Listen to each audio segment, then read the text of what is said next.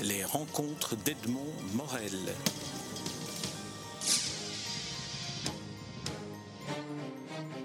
François Zoudard, nous nous rencontrons à l'occasion de la publication d'un de vos derniers livres en date, Les profonds chemins, paru aux éditions Luce Wilquin.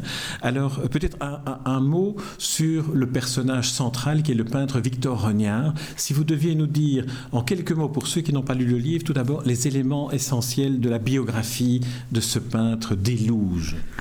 C'est donc un, un homme qui est né en 1886 à Élouge et qui est mort à Ouieri ou à Ilouge, c'est tout près, en 1964. Donc euh, voilà un homme euh, qui a à cheval sur, euh, sur le siècle passé d'ailleurs. Alors il est né en tant que voilà en tant que personne. Je ne parle pas encore du personnage. Il est né dans une famille euh, qui n'était pas, euh, qui était, disons, de petite bourgeoisie, ce qui était sa chance, puisqu'ici, euh, la plupart des enfants naissaient enfants de mineurs ou enfants d'ouvriers. Lui est né dans une famille dont le père était lui-même décorateur d'intérieur, donc qui avait fait des études à l'Académie des beaux-arts de Mons. Donc il a eu de la chance. Cet enfant-là, très tôt, on a su qu'il avait un talent de dessinateur et donc il a commencé euh, des études de dessin à l'Académie euh, royale des beaux-arts de Mons. Euh, Ensuite, il, a, il est monté à Bruxelles, comme on le dit, hein, voilà, pour, euh, pour faire des études à l'Académie royale des beaux-arts de Bruxelles, et puis ensuite pour terminer à Anvers. Donc c'est un parcours. Là, en quelle année? Alors là, on est, avant la Première Guerre mondiale. oui, on est là, on est en 1910, il termine ses études. oui, c'est ça. Euh, oui, c'est ça. Euh, il termine en 1910-1911 d'ailleurs, puisque c'est à l'Académie royale d'Anvers qu'il obtient le deuxième prix de Rome pour une œuvre gravée d'un nu masculin. Euh, c'est donc le deuxième prix de Rome derrière euh, Louis Buisseret en 1911. Alors que se passe-t-il à ce moment-là? Eh bien, euh, 1911, il revient auréolé de, gloire. Hein. Il faut bien penser dans quel contexte on est ici à Élouge. C'est une petite communauté minière, euh, bon, très pauvre, euh, très pauvre, mais qui, euh, qui, qui, se, qui vit presque en autarcie. Ici, il y avait beaucoup de travail, beaucoup beaucoup d'usines, beaucoup d'ateliers en tout cas. les mines généraient ce genre de, de choses. Et il revient, il revient avec son deuxième prix de Rome. Il est accueilli en fanfare c'est peut-être ça qui lui a fait un peu peur. Et tout de suite, euh, il revient dans le giron maternel. Alors il va, voilà, sa vie va s'écouler, il va apprendre la photographie, il va devenir photographe euh, pour euh, pouvoir assumer quand même une vie pendant la Première Guerre mondiale. Et la Première Guerre mondiale arrive où Victor Regnard va être d'abord non pas mobilisé, mais en, embauché hein, pour travailler. Réquisitionné, on peut Oui, et même embauché, puisqu'il est, il est question d'embauchement. Mm. Hein, réquisitionné surtout pour, euh, pour travailler dans les mines de charbon ici, euh, pour produire euh, ce charbon dont les Allemands ont besoin. Et il doit, d'une certaine manière, son salut au directeur de la mine qui l'embauche, qui sait qu'il est artiste et pour ne pas que ses mains s'abîment, eh bien, il lui demande de faire un travail de, fresque euh, dans, une association ou dans un bâtiment. Euh, je pense que ce bâtiment, d'ailleurs, n'existe plus. Voilà, donc ça c'est la première partie de, de, la vie de Victor Regnard. La, première guerre se passe, l'exode, son père part d'ailleurs euh, dans le sud de la France et il disparaît un peu des créneaux jusqu'au moment où, à la fin de la guerre, on le voit revenir assis dans une carriole tirée par un petit âne et la vie reprend son cours. Nous sommes en 1918, dans les années 1918-1920. Euh, il commence, voilà, il, peint, bien entendu. Euh, sa carrière démarre sans doute un peu lentement. Et il se fait que, dans, aux alentours des années 20, eh bien, euh, sa petite cousine Marie, hein, Marie Regnard, sa cousine Germaine, ça c'est très important, commence à regarder du côté de ce grand cousin, très beau d'ailleurs à l'époque. Hein. il avait ce physique très maigre, très mince, très inspiré hein, des, jeunes peintres de l'époque. Et euh, voilà, les choses euh, continuent, se laissent un peu faire parce que c'est un peu sa nature aussi. Et finalement, les voilà mariés en 1922. Attention, avec le consentement de l'évêché et l'interdiction de faire des enfants, puisque cousin Germain. Et là, euh, Victor Regnard eh bien, se pose. Il se pose et il commence à vivre une vie de voilà d'homme marié. Euh, il vit avec sa femme, mais aussi avec sa, avec sa mère, Sélénie, qui a une grande importance dans sa vie et même dans, sa, dans son inspiration, dans ses toiles. Euh, une grand-mère aussi, je pense. Bah, la famille se, se restructure autour de ce, de, de ce monsieur. Euh, qui aime beaucoup hein, se, voilà, se faire un peu dorloter par ses femmes. Mais c'est aussi la période la plus faste de sa production euh, de, peintre, de graveur aussi, puisque euh, il est maître graveur. Il possède deux ateliers, un atelier de peintre et un atelier de gravure. Et c'est dans ces années-là, les années 20, les années folles hein, à, Montparnasse en tout cas, euh, que se situe l'essentiel de son, de œuvre. Alors que se passe-t-il après? Eh bien, euh, je dirais pas grand-chose sur le point de vue personnel. On parlera peut-être des années 20 euh, à l'occasion de, de, la découverte d'un certain nombre d'illustrations. Mais donc entre les deux guerres, euh, jusqu'à la guerre 40, eh bien l'essentiel de son travail est de, peindre. Il peint sur commande. Il peint des, œuvres qu'il expose aussi. Il a, a quelques expositions jusqu'en 1936, mais surtout, à partir de 1925, il, il est chargé de cours. Ça, c'est très important aussi. Il est chargé de cours de, de, couleurs, je pense, d'harmonie des couleurs, de cours de, de, peinture, bien entendu, mais aussi de gravure, euh, puisqu'il est maître graveur à, à, l'Académie des beaux-arts de Mons. Il restera pendant 25 ans. Et pendant 25 ans, Victor Regnard a fait presque quotidiennement le trajet, y compris pendant entre Élouge, euh, où il habitait, et Mons. Euh, ce petit train de la ligne 98, qui est devenu actuellement un Ravel, qu'il prenait journellement le matin, il revenait le soir. C'est là aussi qu'il euh, qu'il rencontrait son ami Arsène de Tri, qui a laissé des notes qui concernaient Regnard et qui m'ont beaucoup aidé aussi. Euh, sous forme d'un grand hommage posthume en 1964. Euh, les notes d'Arsène de Trie, c'est presque un, essai. Hein, S'il a laissé une, une cinquantaine, 50-60 pages manuscrites de la plus grande, de la plus haute importance. Et que faisait Regnard dans le petit train, ce petit tortillard qui, il faut savoir qu'à cette époque-là, quand même, euh, on s'arrêtait à toutes les gares et il y en avait de nombreuses. Eh bien, il dessinait et il croquait ses personnages. On a retrouvé des carnets euh, remplis de têtes de personnages dont on comprend très bien qu'ils sont dans le train, qui m'ont servi d'ailleurs à écrire certains passages. Alors, maintenant, on va, on va y venir, François Zoudard, au roman. Alors, quel est. Euh, parce que c'est un, des romans les, plus originaux qui soit sur la biographie que vous avez décidé d'entreprendre de ce, de ce peintre, Victor Regnard, dont, d'une certaine manière, vous avez essayé de comprendre ce qui a fait de lui le peintre qu'il est devenu, c'est-à-dire un peintre à la fois très discret, un peintre qui ne voulait entrer dans aucune école et qui continuait d'une certaine manière à creuser son chemin euh, obstinément euh, dans, dans, les différentes étapes que vous avez racontées. Euh, quelle est la, la, la la raison pour laquelle vous avez décidé à un moment donné que vous alliez faire de ce personnage, de cette personne, de ce peintre, un personnage de roman? C'est un peu historique parce que je vis avec euh, ce peintre chez moi, dans ma maison, depuis des années.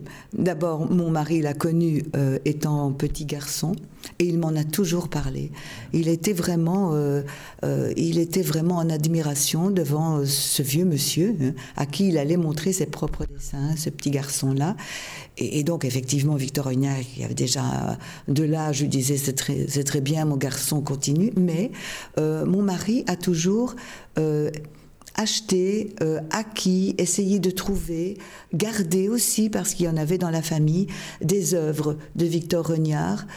Et, donc, effectivement, moi, je vis euh, depuis tout le temps, depuis, depuis 40 ans, entourée, oh, ce ne sont pas des, dizaines d'œuvres, mais d'œuvres quand même importantes de Victor Et le mystère de ce peintre m'a toujours fascinée, puisque quand on fait une toute petite enquête hein, de voilà pour savoir voilà, vous connaissez encore le peintre Victor Regnard et bien plus personne. Même euh, les gens de sa génération sont morts ou sont euh, voilà sont très très âgés, mais euh, presque plus personne ne connaît ce peintre là quand on connaît l'œuvre de ce peintre, on se dit c'est, trop injuste. Et donc, j'ai estimé à un moment donné qu'il ne méritait pas qu'on l'oublie. Et ça, c'est une phrase qui est importante pour moi. Il ne mérite pas qu'on l'oublie. Et c'est à partir de ce moment-là que j'ai commencé à m'intéresser, à, l'exhumer, en tout cas, euh, à travers ses toiles et à poursuivre une politique de recherche euh, que j'aime beaucoup faire d'ailleurs. Dans d'autres romans, je l'ai fait aussi pour d'autres sujets. Mais alors, comme romancière, vous explorez aussi différentes manières narratives qui sont euh, chacune, qui apportent chacune une petite touche supplémentaire. On pourrait presque dire que votre roman est aussi un tableau fait par touches successives. Alors, les premières euh, des, astuces de romancière que vous utilisez, euh, c'est la technique du, témoignage. C'est-à-dire que vous avez demandé à certains personnages de faire en quelque sorte des témoignages posthumes. Alors, comment, avez-vous choisi les personnages? Par exemple, Caroline, que, que vous nous avez dont, vous nous avez montré le, portrait euh, dans, le musée, euh, dans le musée des Louges. Alors par exemple, Caroline, le témoignage de Caroline, comment, comment le recueillir? Euh, D'abord en la regardant. C'est, je me suis, j'ai passé du temps avec elle. Hein. Je l'ai photographiée, je suis retournée plusieurs fois au musée des Louges parce que ce visage est parlant. on peut le lire. On peut le lire, euh, on lit ces traits euh, incrustés, ce regard dans le vide, ce nœud ridicule qui souligne un menton saillant, cette maigreur. Et puis il faut la replacer dans son contexte. Et là, c'est la lecture de textes d'époque, d'histoire d'époque qui me permet de replacer Caroline dans son contexte. Caroline était une J'hésite à dire une vieille dame, hein, une vieille femme, parce qu'apparemment euh, on avait l'air très vieux à 40 ans, usé par la mine, usé par la misère, bien entendu.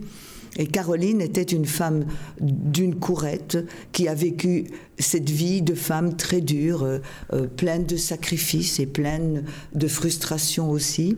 Et en la replaçant dans son contexte, j'ai pu alors décrypter ces traits-là. C'est comme ça que j'ai procédé pratiquement pour tous les personnages venant des tableaux.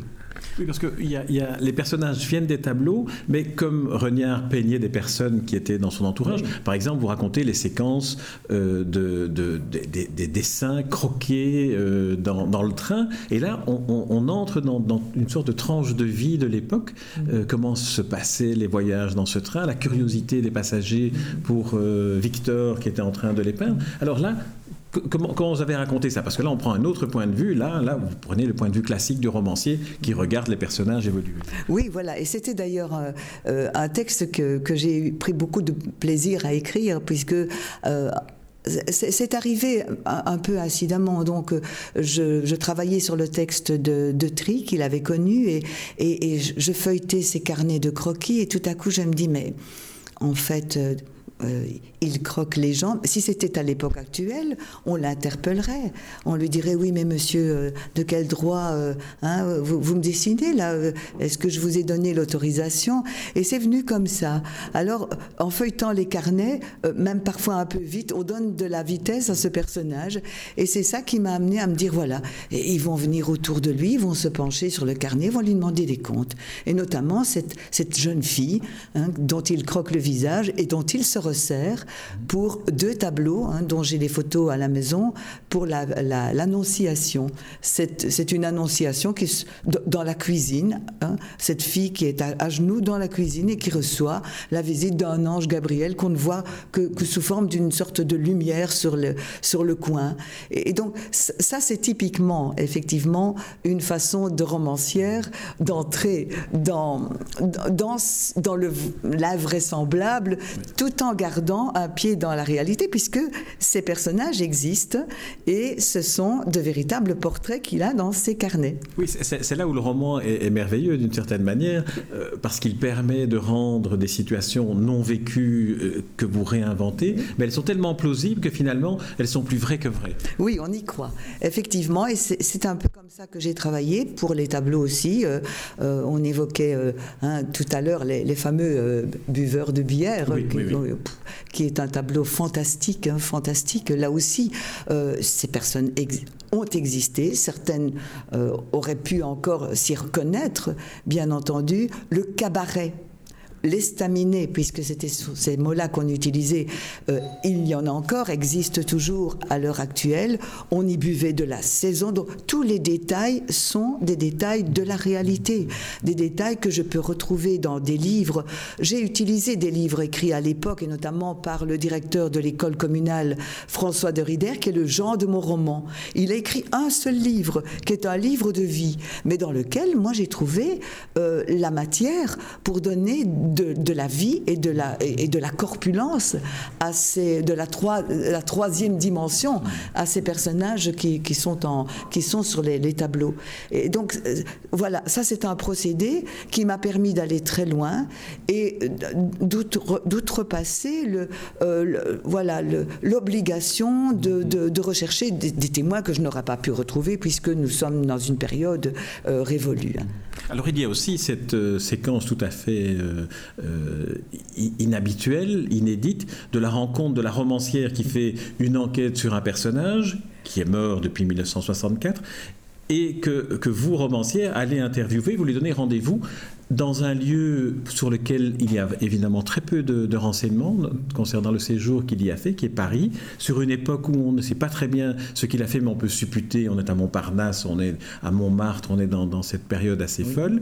Euh, alors comment, comment ça s'est passé pour la romancière, cette interview de, de, Victor Regnard euh, c'est quelque chose aussi qui, m'est venu en écrivant, puisque euh, là, nous tombons dans une, partie du livre où j'ai dû prendre des options. Hein, j'ai trouvé euh, un matériau de base qui est inexplicable ou inexpliqué, euh, que j'ai dû expliquer, parce qu'il était fondamental pour la bascule de mon roman. Il s'agit tout simplement d'illustration d'un livre écrit par Radiguet, mort en 1923 euh, le bal du comte d'Orgel. Euh, Reniard avait ça dans des cartons. Euh, la personne qui m'a permis hein, de jeter un coup d'œil sur toute cette documentation, ces, ces, illustrations en tout cas, n'avait aucune information à me donner là-dessus. Mais, mais malgré tout, j'arrive toujours à retrouver quelque chose. Dans ce carton, il y avait trois choses importantes. Une première, une carte postale de 1924 euh, postée à Concarneau, voilà, et euh, qui me permettait de supputer qu'il y était allé à cette époque-là et que pour y aller, il avait pris le train, puisqu'il ne conduisait pas, il voyageait qu'en train. Euh, donc, pour prendre le train, il faut aller jusque Paris, vous imaginez, Élouge, Mons, Mons, Paris, Paris-Concarneau. J'ai fait une enquête aussi, j'ai eu des renseignements. Euh, la, gare qui permettait à Paris de rejoindre Concarneau, c'était la gare des Bretons. C'était donc Montparnasse. Montparnasse dans les années 20, les années folles. Et là, bon, un énorme travail, bien entendu. Hemingway, Picasso. Picasso, Fujita, euh, enfin bref, Man Ray, Kiki de Montparnasse, Radiguet, Jean Cocteau, enfin bref. Et donc, ce qui se passe, c'est que dans la phare dossier, ça c'est la réalité, on peut, on peut voir ces dessins, on trouve un portrait sur carton d'ailleurs, de Raymond Radiguet sur son lit d'agonie. On le voit, il est couché. Sur le côté, une petite table avec un manuscrit, une plume posée dessus. Et puis, dans la même farde, ce portrait qui n'est pas celui de Marie, qui est le portrait d'une garçonne qui ressemble drôlement à Kiki de Montparnasse. Et là, je peux vous dire que mon imaginaire s'est mis en flamme. Et donc, je me suis dit, mais bon sang, cher ami, parce que j'ai l'habitude de m'adresser à mes personnages en les tutoyant d'ailleurs, puisqu'ils m'appartiennent d'une certaine manière, je lui dis, il faut que tu me rendes des comptes. Hein. Mais pour me rendre des comptes, ce n'est ni à Boussu ni à Élouge, je lui donne rendez-vous à Montparnasse. Donc j'ai pris ma petite valise, je me suis assise au dôme et j'ai convoqué mon personnage qui a été sommé, euh, de, pardon, de s'expliquer sur ce qu'il avait fait à Montparnasse ou qu'il n'avait pas fait. Alors ça, c'est un, des, une des richesses finalement de la, de la fantaisie de la romancière, quand la romancière se permet euh, la fantaisie de, le faire, c'est qu'on peut finalement peut-être aller, et ce sera, euh, parce qu'on ne peut pas parler de tous les épisodes de, votre roman, mais ce sera peut-être là le, moyen de trouver l'explication et des profonds chemins, qui sont les profonds chemins de l'inspiration. Finalement, vous cherchez à trouver ce qui a conduit ce peintre à produire cette œuvre-là, mais aussi vous interroger sur l'art, l'inspiration, la création. Oui, voilà, ce sont ces profonds chemins, effectivement, ont deux sens. C'est d'abord un lieu dit des louges où il aimait se perdre.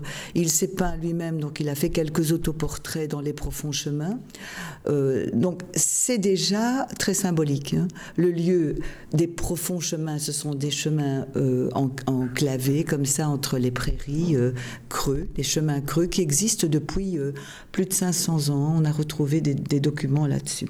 Mais bien entendu, ce sont les profonds chemins de l'âme, de l'être, de, l'inspiration de, ce peintre qu'il faut suivre à travers ce qu'on on, essaie de reconstituer de ces époques, parce que euh, ce peintre avait la mauvaise habitude de ne pas dater ses œuvres, ce qui était parfois un peu difficile, mais il y a une telle cohérence d'une toile à l'autre, euh, dans les genres, il a peint autant la nature qu'il a peint les corps nus de femmes superbes, généralement le corps de Marie, sa propre femme. Euh, ce sont des, peintures euh, d'une voilà d'une sensualité extraordinaire. Et, à côté de ça, les courettes. Ces courettes qui sont des mondes intérieurs. Et j'ai acquis moi la, la quasi-certitude, parce que peut-on être certain sans avoir jamais connu la personne sans lui avoir posé la question, j'ai acquis la certitude que ces profonds chemins, eh bien, c'était l'image de la courette. Il le dit, il le dit lui-même, je suis la courette, elle est en moi. C'était donc euh, une façon pour lui de protéger sa façon de peindre aussi. Parce qu'en allant et en ayant des contacts, et il était professeur de, de, dessin, professeur de, peinture aussi, donc il, est, il connaissait l'évolution de l'art. Et en, le mettant, même fictivement, en rapport avec l'évolution de, la peinture dans les années folles, euh, le, le cubisme, le surréalisme, etc., je lui pose un défi comment va-t-il s'en sortir, lui, face à, l'évolution euh, de cet art dont il ne veut pas vraiment faire partie. Il revient en arrière. Et, c'est vrai que ça, c'est une véritable question. Si je l'avais devant moi, je lui dirais, mais pourquoi Pourquoi n'as-tu pas, n'es-tu pas sorti un peu de cet académisme euh, que, l'on remarque? Peut-être qu'à la fin de la vie, on le voit, de sa vie, on le voit dans l'interprétation de la courette, il est plus sobre, il a des aplats plus, plus nets.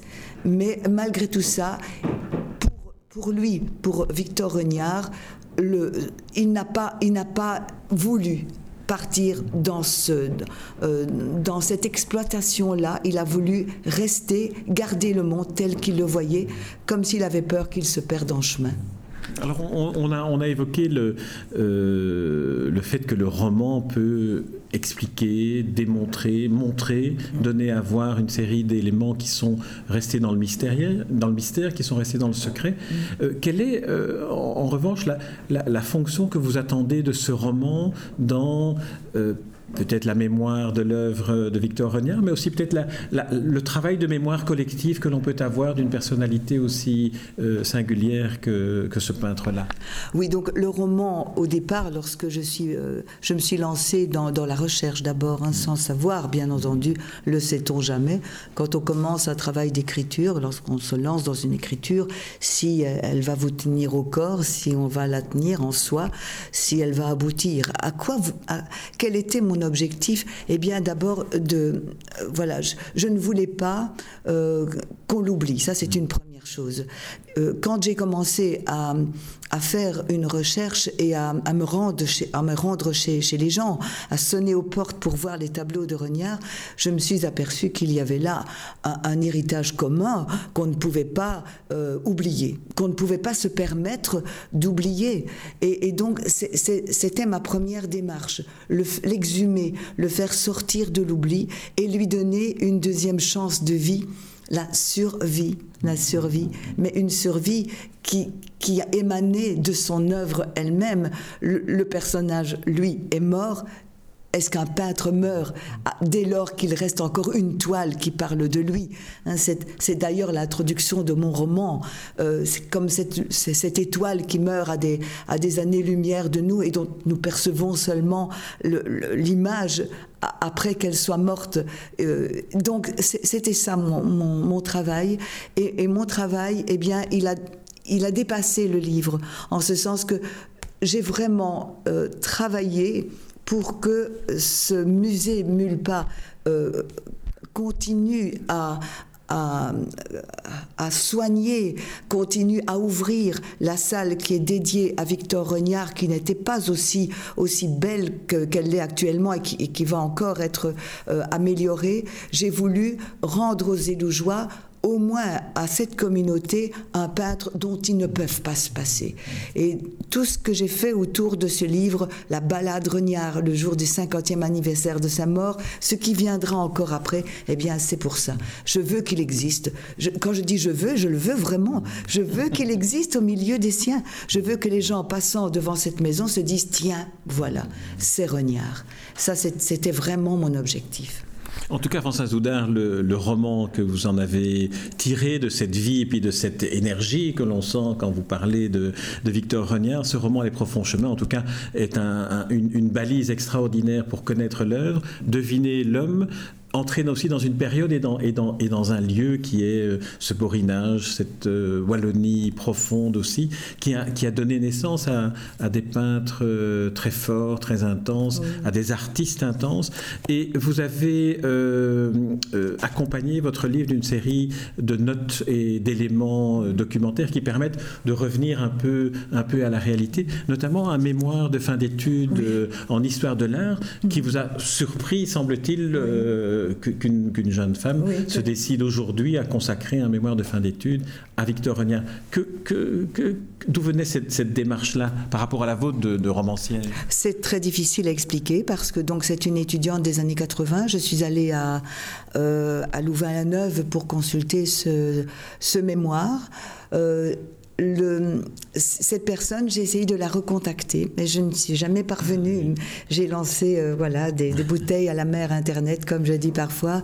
Euh, donc elle, elle, a vraiment euh, disparu et on n'a jamais pu me dire ce que cette personne était devenue. Ceci dit, euh, ce mémoire était un mémoire d'histoire de, l'art. Et donc, c'est dans ce cadre-là qu'elle a étudié euh, Victor Regnard. Moi, je suis vraiment, j'étais vraiment stupéfaite parce que euh, je, n'ai pas. C'est une personne qui habitait aussi dans le Brabant wallon. Comment a-t-elle pu être en contact, sinon par un professeur, bien entendu, qui l'a dirigée par ici? Elle est venue, elle, est, elle est venue voir les parents, donc les, les nièces directes de Victor Regnard qui avait encore, donc il y avait un certain nombre de tableaux, elle a fait une tentative, je dirais bien une tentative de classement de ses œuvres en noir et blanc, malheureusement, donc on ne voit presque rien. Et comme je l'ai dit, Victor Regnard avait la mauvaise habitude de ne pas dater ses œuvres, elle s'est perdue dans l'ensemble de, euh, de, de, ce cheminement artistique. Et elle a fait un travail de documentaliste, donc elle a repris l'essentiel des documents sans vraiment les analyser. C'était donc un travail de documentation. Euh, je n'ai pas pu vraiment bénéficier de ce travail parce que j'avais toute la documentation. Donc euh, voilà, mais je, je salue cette initiative. Donc il y a un mémoire, euh, Victor Regnard, peintre et lougeois, avec un répertoire, essai de répertoire, je pense que c'est dans le titre du répertoire, qui est déposé euh, à Louvain-la-Neuve dans la faculté d'histoire de l'art. Très bien. Et puis vous, François Zoudin, vous avez innové en matière de, euh, d'expertise et d'analyse de, l'œuvre d'un artiste et de la vie d'un artiste en en faisant le personnage d'un roman, Les profonds chemins, paru aux éditions Luce Wilquin. Et je ne saurais trop recommander à ceux qui nous écoutent de se plonger dans la lecture de ce roman, Toutes affaires cessantes, parce que c'est un roman qui est aussi une fenêtre vers l'œuvre de Victor Regnard. Et donc, le double objectif que vous êtes fixé sera atteint, écrire un roman et puis redonner vie à un personnage qui vous a fasciné. Merci François Zoudard. Merci à vous. Merci.